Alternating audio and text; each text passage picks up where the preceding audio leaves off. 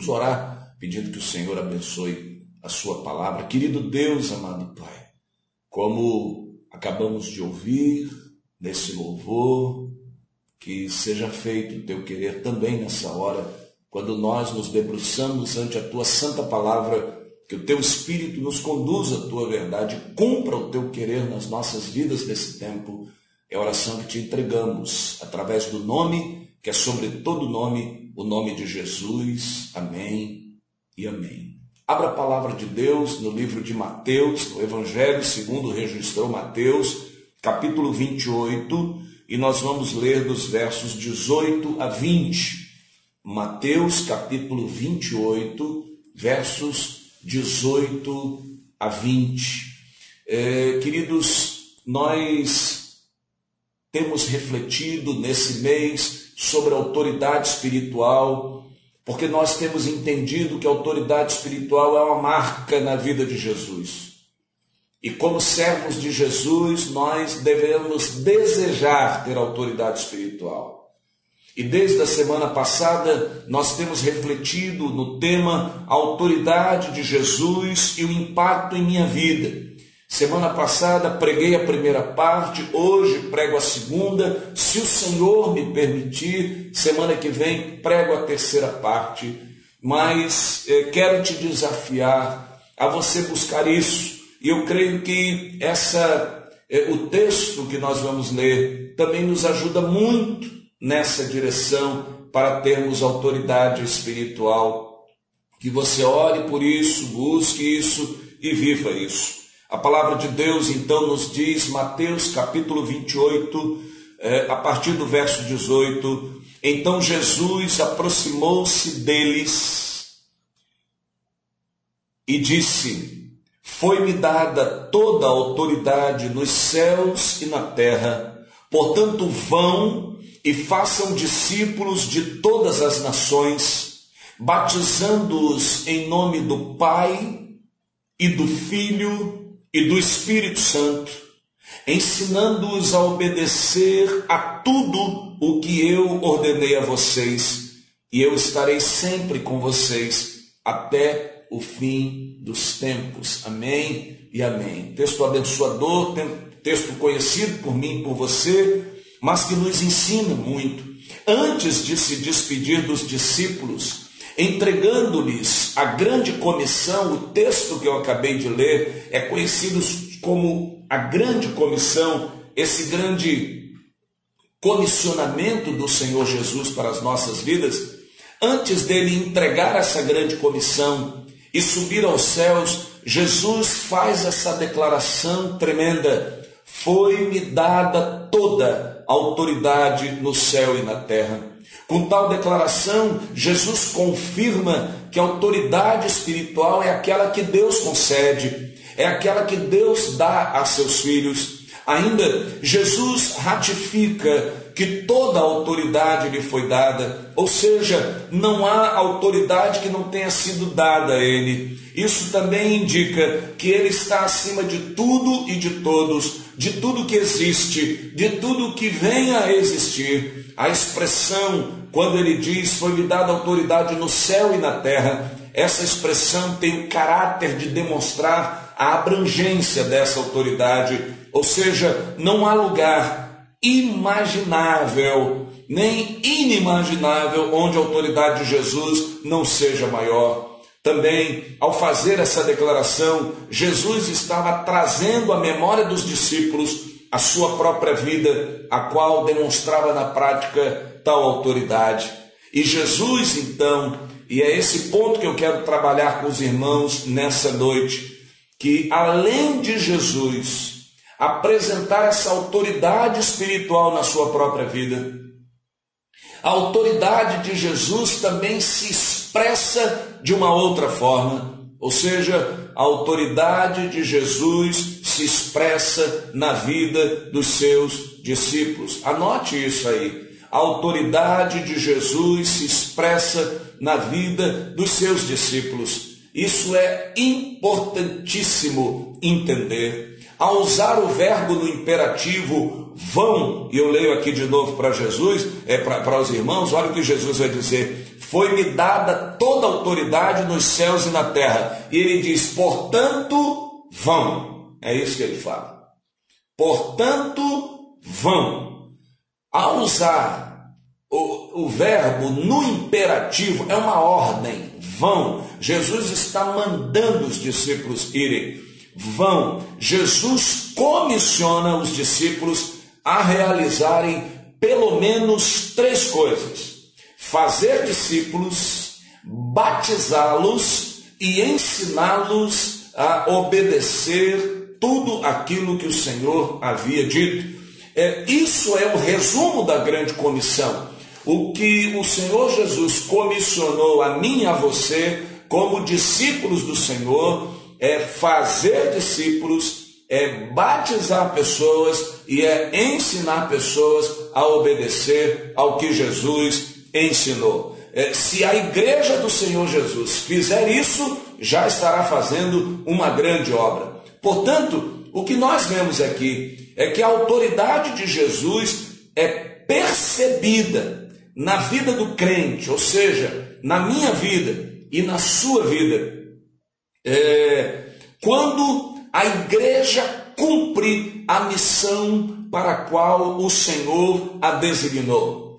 A partir do momento que a igreja cumpra essa missão, a partir do momento que a igreja faça discípulos, que batize vidas, que leve pessoas a obedecer a palavra de Deus, o mundo perceberá a autoridade de Jesus na vida dos crentes, na vida dos discípulos, na vida dos salvos.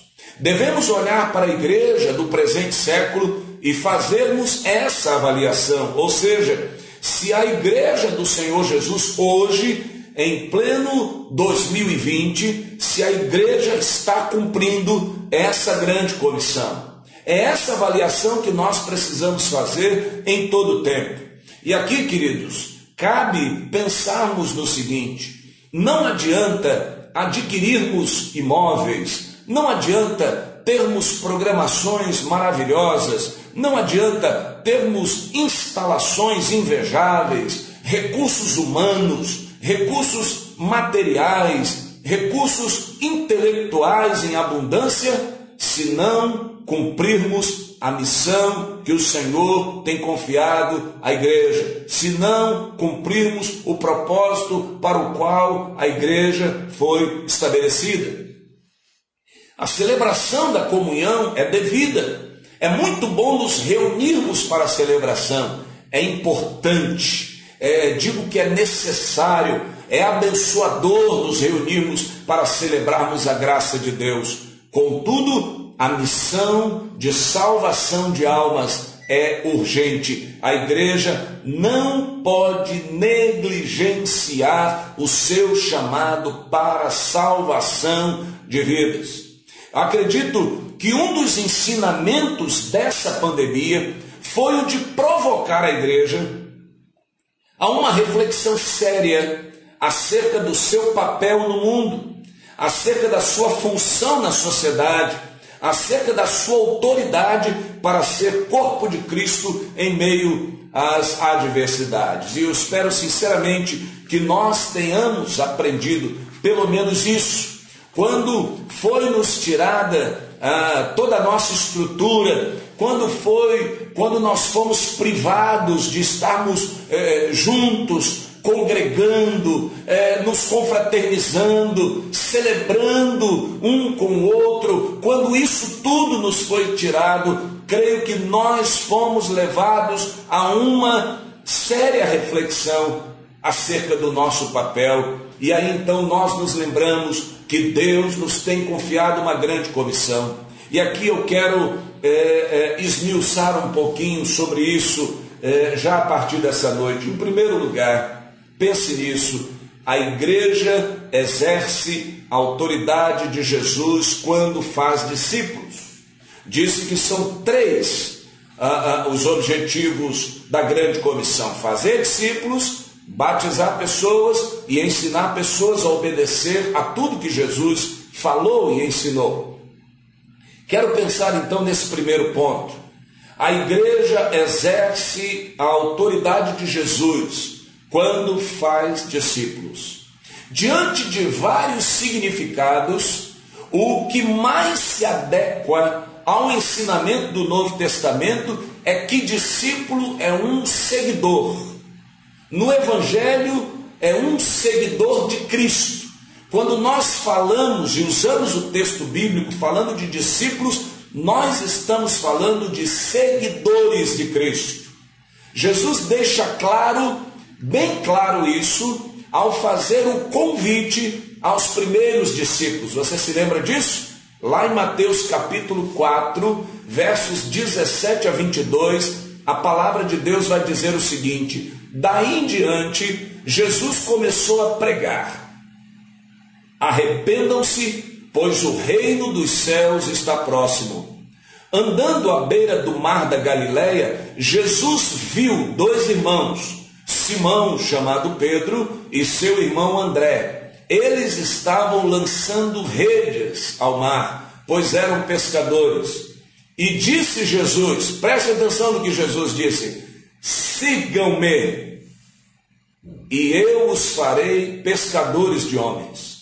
No mesmo instante, eles, Simão e André, deixaram as suas redes e o seguiram. Você está entendendo que o chamado de Jesus para o discipulado, para ser discípulo, é um chamado para seguir Jesus?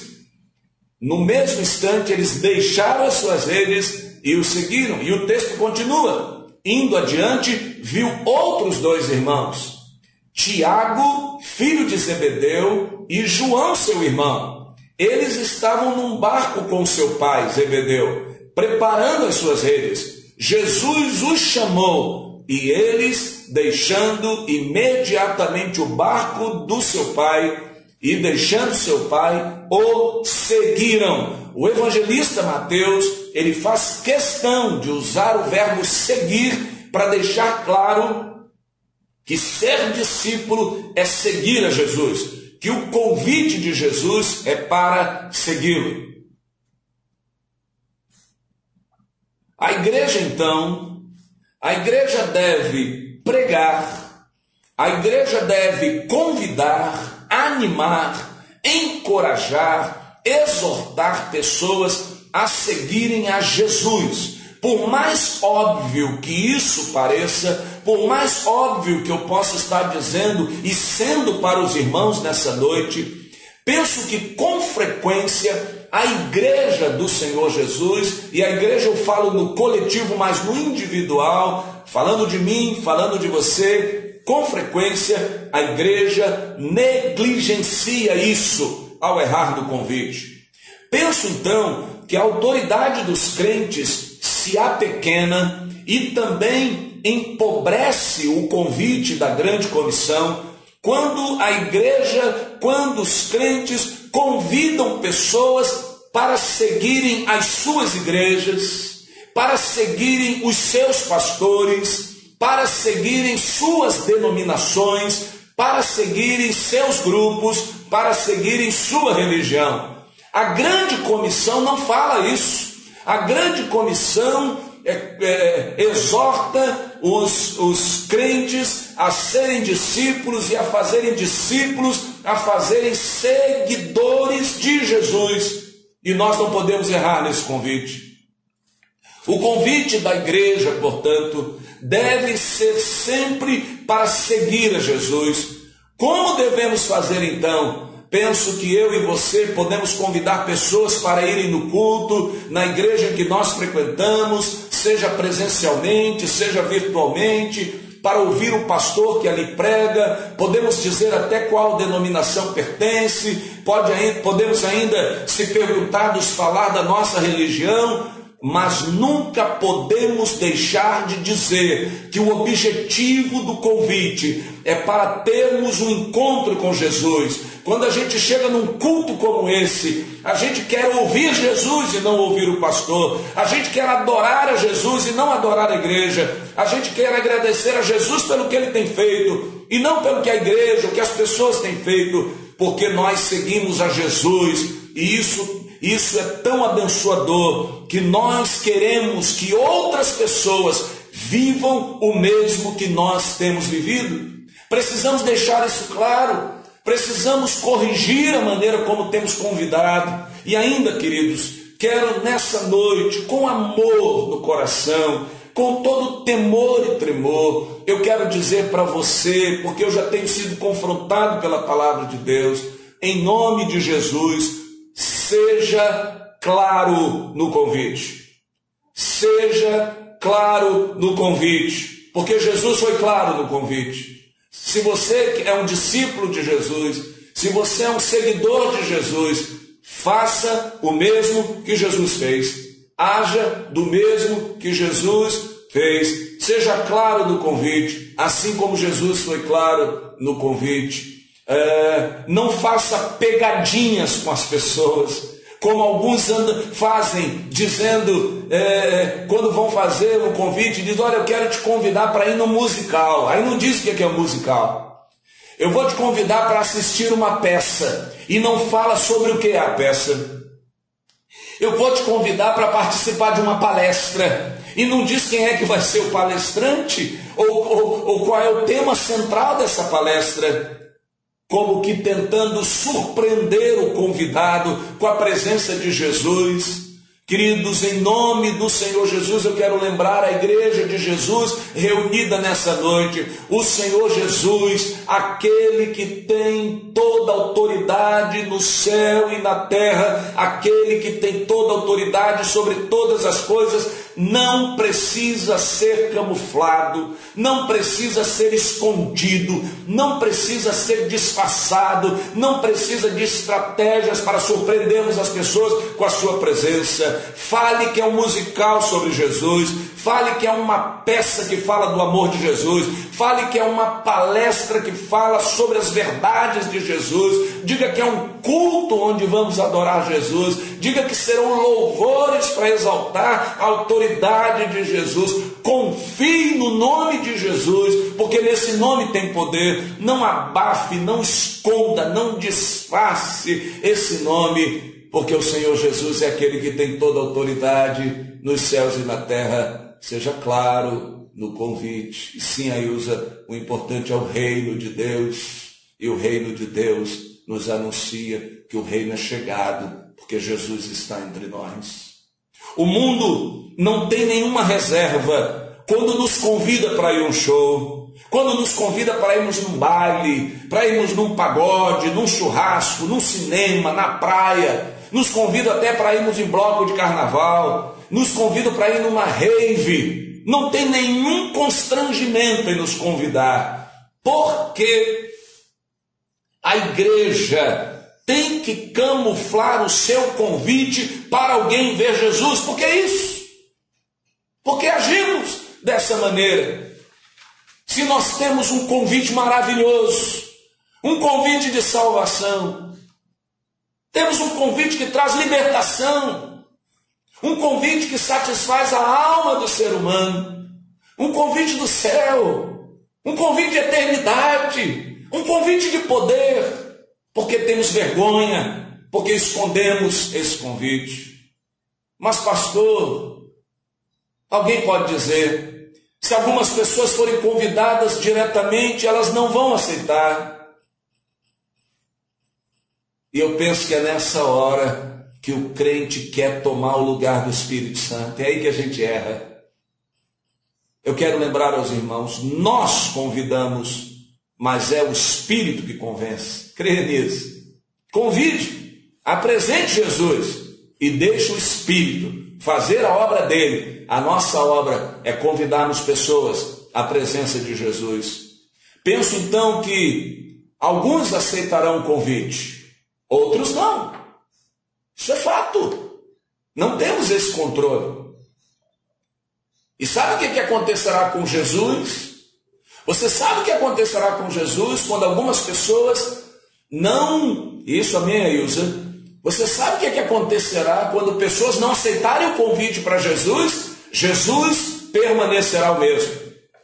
Jesus permanecerá tendo toda a autoridade nos céus e na terra. Mas a igreja ganhará em autoridade ao saber que as pessoas que frequentam seus templos, que as pessoas que frequentam seus cultos virtuais, seus sites, suas programações, as pessoas, tais pessoas, fazem isso voluntariamente, porque querem estar com Jesus, elas não estão ali enganadas, não estão ali por constrangimento, não estão por estratégias de dissimulação, mas virão carregadas, arrastadas pelo convencimento do Espírito, serão atraídas pelo nome de Jesus, e é aí que a igreja ganha autoridade, porque a igreja trabalha na sinceridade, entende que o seu papel é anunciar e convidar Jesus, ou não é verdade que o Senhor mesmo diz que o Pai busca adoradores que o adorem em espírito e em verdade. E aqui eu quero dar dois exemplos para você. O primeiro exemplo é o que está em Mateus 9, verso 9. Preste atenção. Passando por ali, Jesus viu um homem chamado Mateus, sentado na coletoria, e disse-lhe: Siga-me. Prestou atenção no convite de Jesus? Siga-me. Mateus levantou-se e sabe o que fez? O seguiu. Entendeu aí? Entendeu o exemplo de Mateus? Jesus passa na coletoria, e a palavra de Jesus é clara e objetiva. Siga-me, siga a mim. O meu convite a você é para você me seguir. E Mateus o segue. Deixa a coletoria e o segue. Deixa eu te dar um outro exemplo. Mateus 19, versos 16 a 22. Eis que alguém se aproximou de Jesus e lhe perguntou: Mestre, que farei de bom para ter a vida eterna? Respondeu-lhe Jesus: por que você me pergunta sobre o que é bom? Há somente um que é bom.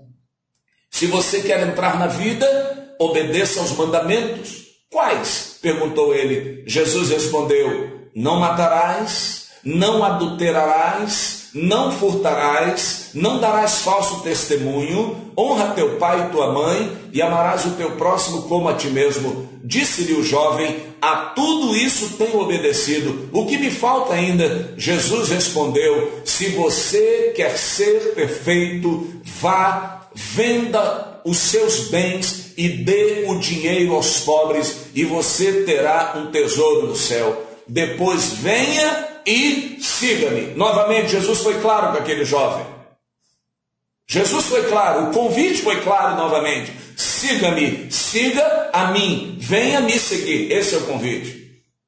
O texto continua. Ouvindo isso, o jovem afastou-se triste, porque tinha muitas riquezas. O que, que esses dois exemplos nos ensinam? Esses dois exemplos mostram duas pessoas ricas. Uma era Mateus, que estava ali na coletoria. E dentro daquele arranjo social, Mateus estava numa situação financeira boa. Ele era coletor de impostos. Jesus o chama, siga-me, e ele segue a Jesus. Vem o jovem rico. O convite de Jesus a esse jovem rico é o mesmo: siga-me. E o que, que aquele jovem faz? Se afasta. Significa dizer que o mesmo convite feito a pessoas em condições aparentemente semelhantes, similares, terão respostas diferentes, podem ter respostas diferentes. E o que acontece com Jesus? Permanece o mesmo. Jesus não correu atrás do jovem para facilitar as coisas. Jesus não correu atrás do jovem e disse: Espera aí, é, você não entendeu direito. Não, o convite foi claro, o convite foi objetivo, o convite de Jesus foi: Mateus, o meu convite para a sua vida é que você me siga. E, e Mateus abraçou. O convite de Jesus para aquele jovem foi: O meu convite para você é que você me siga. E aquele jovem se afastou, não quis seguir. Da mesma maneira como Jesus fez, nós não podemos alterar o convite, nós não podemos amaciar o convite, nós não podemos favorecer o convite a um ou a outro, nós precisamos anunciar o Evangelho na totalidade na integridade, apresentando o que é o Evangelho. O Evangelho é seguir a Cristo, é imitar a Cristo, é estar junto de Cristo, é olhar para Cristo, é viver para Cristo. Não há outra forma. Não podemos é, é, é, é, atenuar ou amenizar ou adulterar as coisas. Porque foi para isso que o Senhor Jesus nos convidou. Penso que, à luz disso, nós podemos entender então é, o que é ser discípulo da seguinte forma: discípulo é um seguidor voluntário de Jesus. E aí eu pergunto a você: você é um discípulo de Jesus? Você é um seguidor voluntário? Você foi convidado por Jesus para segui-lo e você decidiu segui-lo. É, o convite de Jesus é: se alguém quiser me seguir, siga-me. Se alguém quiser me seguir, siga-me. Jesus preza muito por isso. É, Jesus elegante do jeito que é, gentil, amável do jeito que é, ele nos propõe o convite, mas nos deixa à vontade para tomarmos decisão. E eu pergunto a você, por qual razão você está na igreja? Por qual razão você afirma ser corpo de Cristo? Por qual razão você frequenta cultos? Por qual razão você afirma que adora o Senhor? Penso que a única resposta cabível é aquela que vai dizer: Eu estou aqui por causa de Jesus, eu estou aqui para servir Jesus, eu estou aqui para adorar Jesus, eu estou aqui porque eu quero estar perto de Jesus, eu estou aqui porque eu quero estar junto da sua igreja, que é o seu corpo, do qual ele é a cabeça. Então, estando perto da igreja, eu estou perto do Senhor. Então, eu estou aqui por causa de Jesus. Eu não estou obrigado, não estou aqui com medo de alguma coisa, eu não estou aqui fugindo de alguma coisa, eu não estou aqui para agradar a minha esposa, para agradar o meu esposo, para agradar os meus pais, para agradar os meus filhos, para agradar o pastor, para agradar o diácono, para agradar os irmãos da igreja, eu estou aqui por causa de Jesus. É essa a única resposta cabível. E eu pergunto novamente para você: por que, que você está presente nessa noite? Por qual razão você chegou aqui nessa noite? A única resposta é Jesus. Porque se você deseja verdadeiramente ser um discípulo de Jesus, você está aqui porque você segue a Jesus e você quer seguir a Jesus em todo o tempo. Entendemos ainda que discípulo, além de ser um seguidor voluntário de Jesus, discípulo é um imitador de Jesus. Essa é uma outra definição profunda e clara acerca do que é ser discípulo. Discípulo é um imitador de Jesus.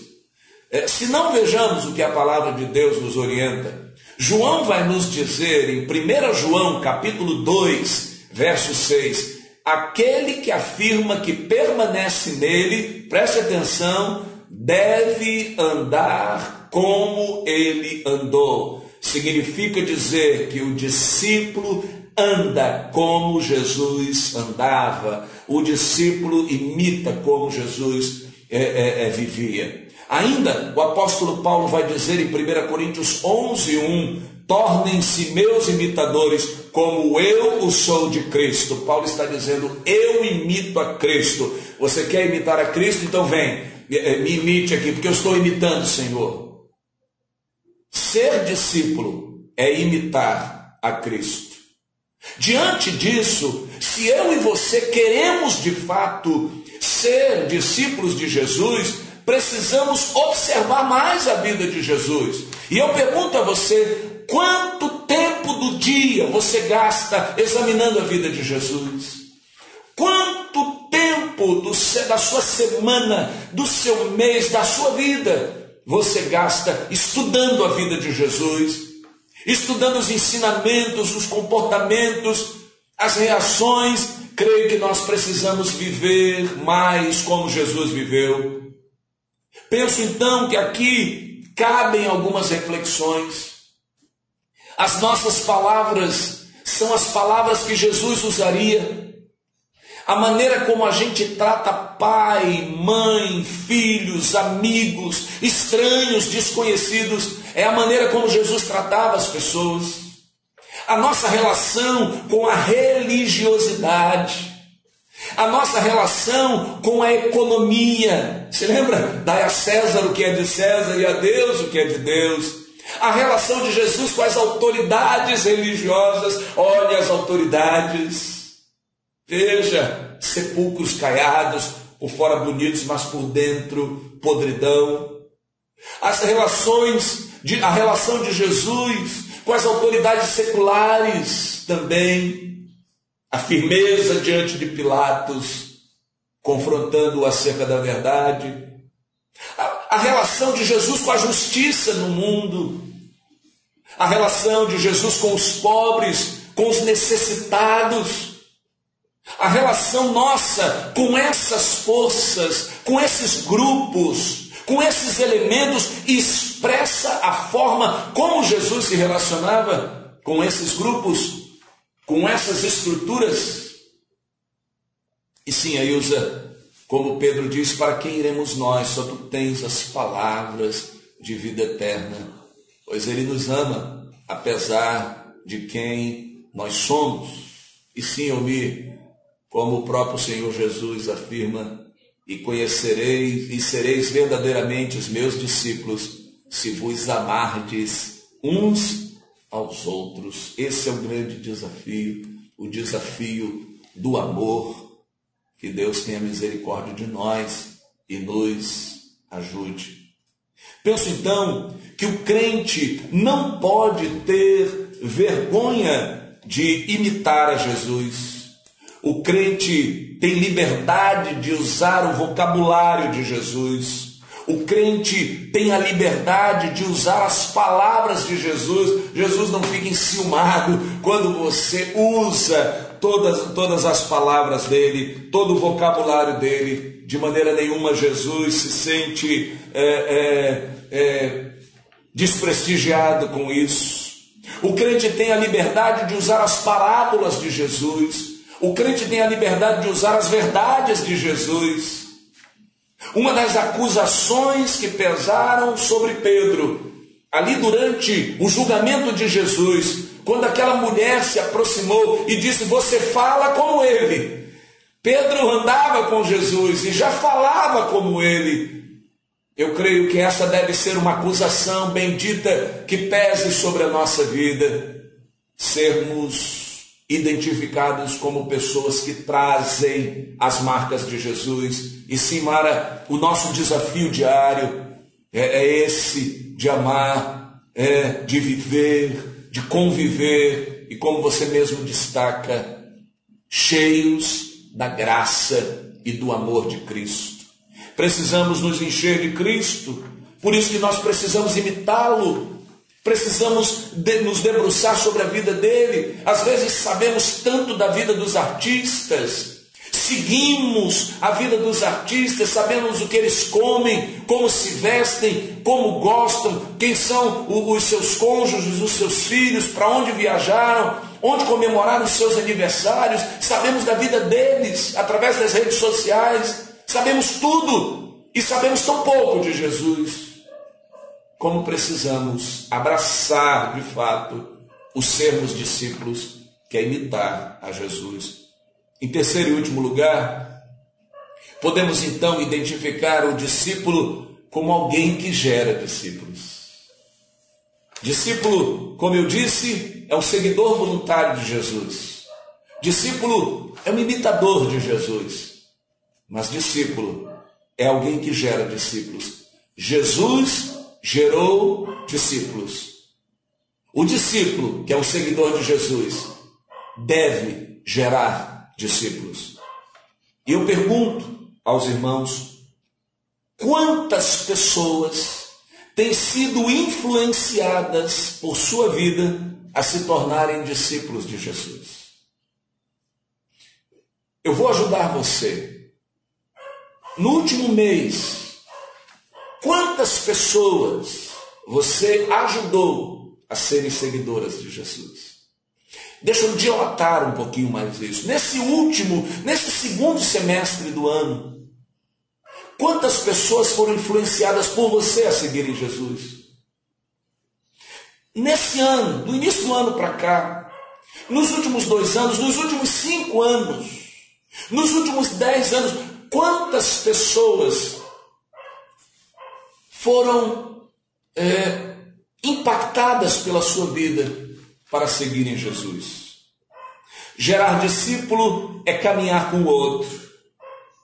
E como a Ilza mesmo diz, que o Senhor nos ama apesar de nós, e como o Omir mesmo destacou, que eh, nós seremos discípulos se nos amarmos uns aos outros. O desafio, como a irmã Mara também destaca, que é um desafio diário, cheio de graça, cheio do amor de Cristo, é caminhar com o outro, é conviver com o outro, é entender o outro, é se colocar no lugar do outro, é fazer como Jesus fez. Jesus é, se fez homem, o Verbo se fez carne e habitou entre nós. Jesus se misturou em nosso meio para poder é, se entranhar nas nossas mazelas, nas nossas dificuldades, nas nossas carências, a fim de nos convidar para uma vida em abundância. Nós não podemos pretender gerar discípulos se nós não nos envolvermos com as pessoas se nós não convivermos com as pessoas, se nós não é, é, tivermos a disposição de caminhar com as pessoas,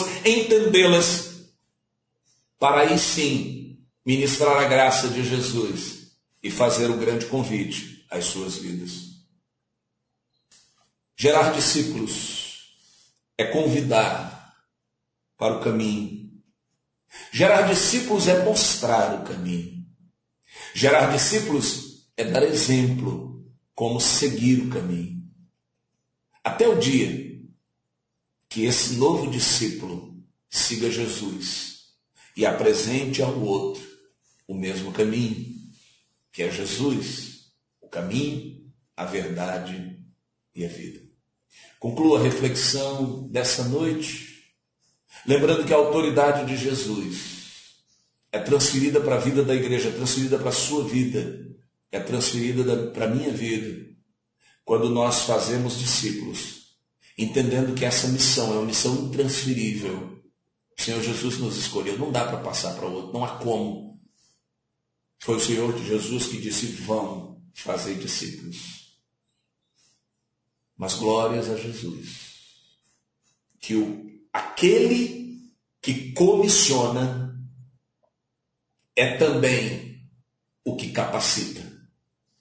É por isso que em Atos 1,8, Lucas diz o seguinte: palavras de Jesus, mas receberão poder quando o Espírito Santo descer sobre vocês, e serão minhas testemunhas em Jerusalém, em toda a Judéia e Samaria e até os confins da terra.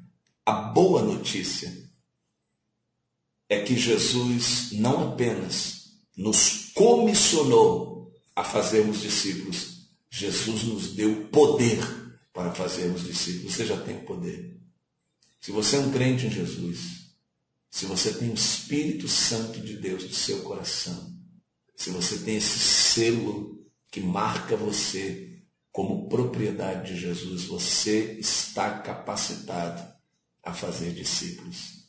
Assuma o compromisso de ser igreja do Senhor, de ser seguidor de Cristo e leve vidas à presença do Senhor, porque o poder do Espírito está sobre a sua vida.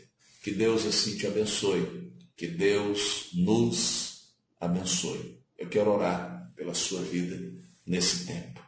Querido Deus, amado Pai, abençoa a tua igreja nessa noite que tem recebido a tua palavra e nós te rogamos, desperta-nos a cumprirmos a comissão que o Senhor nos entregou. Ajuda-nos e ensina-nos a mostrarmos Jesus, a falarmos de Jesus, a seguirmos Jesus e levarmos pessoas a seguir Jesus. Ó Deus, permita que a tua igreja nessa noite se levante para gerar, ó Deus, mais discípulos, mais seguidores teus. E que o grande alvo da nossa vida seja esse: te seguir. Que essa bênção esteja sobre a tua igreja aqui e por igual sobre toda a tua igreja espalhada sobre a face da terra, desde agora e pelos séculos sem fim. No nome de Jesus, amém e amém. Que Deus te abençoe. Que Deus nos abençoe e que você, nessa semana, já, você gere muitos discípulos para o louvor do nome do Senhor.